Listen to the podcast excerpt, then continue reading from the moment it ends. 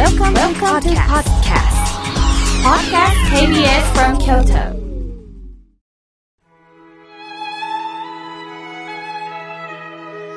改めまして、僧侶の河村明慶です。今日の法話のテーマは、植物から学ぶについてお話しいたします。本日は日本の植物学の父と言われ、独学で植物を研究し、94歳でこの世を去るまで生涯を植物研究に費やした牧野富太郎さんの生まれた日です。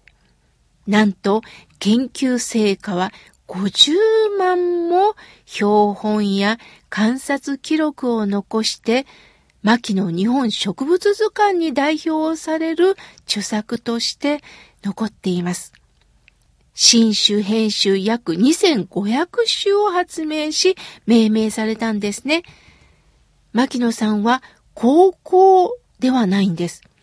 小学校を中退なさって、なおかつ理学博士の学位も得て、植物学の日に今日は制定されるほど有名になりました。今では故郷の高知県立牧野植物園に行けば、牧野さんの研究が堪能できます。さて、皆さんは植物お好きですか？忙しい時はね、なかなかゆっくり植物を見ることはできないんですが、このコロナ禍では自宅にいる時間も多くなったでしょう。または、ちょっとだけなら屋外に散歩もいいかな。すると散歩をしながら植物を鑑賞する人も増えましたよね。植物を見るだけでほっと心が癒されます。さて、お寺の本堂でも必ず仏花を生けます。基本は敷見、またはシダ。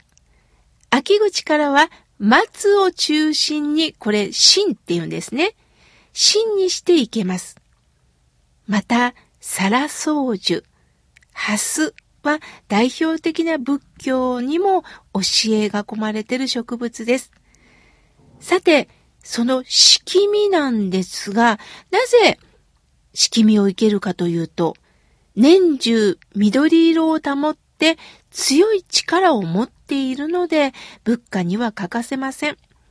また特に夏はね、お花が持たないですよね。そんな時、敷見はね、墓地なども屋外の直射日光にも強いんです。これは科学的な理由があるんです。敷見はアニサチンという毒性物質を持っているそうです。昔土葬だった時代、墓に植えて野生動物がご遺体を荒らすもんですから、それをね、防ぐために敷見を植えてたんですって。先人の知恵があるんですね。冬にかけては椿を生けます。しかし、椿はね、花がポトッと落ちることから、まあ、首が落ちることを連想させて、まあ、縁起が悪いと、特に昔は武士が嫌ったと言います。しかし、椿はね、敷見と同じように神聖な植物とされています。ですから、一方では武士の間では、花ごとに落ちる椿は潔いと好まれて、武家屋敷にもよく植えられていたそうです。今度は、サラソウジュ。これは、祇園少女の鐘の声で知られる平家物語に登場するサラソウジュ。お釈迦様が入滅した時、四方にあったとされている花です。サラソウジは春に白い花を咲かせて良い香りがしますよね。2本ずつ植えたことから双方の樹木ということで双樹と呼ばれているんです。サラソウジはインドに生える双葉柿の、ま、樹木なんですが、やはり熱帯原産であり、寒さに弱いんですね。すると日本ではうまく育ちにくいということで、まあ、なかなか身近にね、見ることはできません。私は波乱を物価に行けます。この波乱も長持ちするんですよね。波乱といえば皆さん、お寿司屋さんの横に添えられたり、おむすびを包んだりもしますよね。波乱には抗菌効果があるんです。柿の外しと同様、昔からね、使われていました。ちなみに波乱をバランと呼ぶ方がいます。この違いは何かというと、バランというのは生の植物、波乱に似せて作った造花のことです。つまり、緑色のプラスチックシールなんですね。ですから今お弁当を買った時に、えー、おかずの間、お寿司の間に挟まってますよね。さて、仏教と深い関わりのある植物がハスです。泥の中から茎を伸ばし、美しい花を咲かせるハスは、極楽浄土を表す花でもあります。仏像は、蓮座、蓮の座と書いてね、蓮座と呼びます。この蓮座に仏様はお立ちになる、またはお座りになっています。そして、香炉の仏具も蓮の形をしていますし、お供え物の砂糖菓子も蓮の形をしたものがありますよね。仏教にとってハスはとても大きな植物です。それは私たちの人生に例えられるからなんですよ。泥の中で生きるのがハスです。するとこの泥っていうのはね、視界が悪いです。先の見えない世界です。私たちの人生もそうですよね。特にこのコロナ禍。明日、1ヶ月後、どうなってるんだろう。不安ですよね。この人生先が見えたらいいんですが、わからない手探りの状態の人生を私たちは生きています。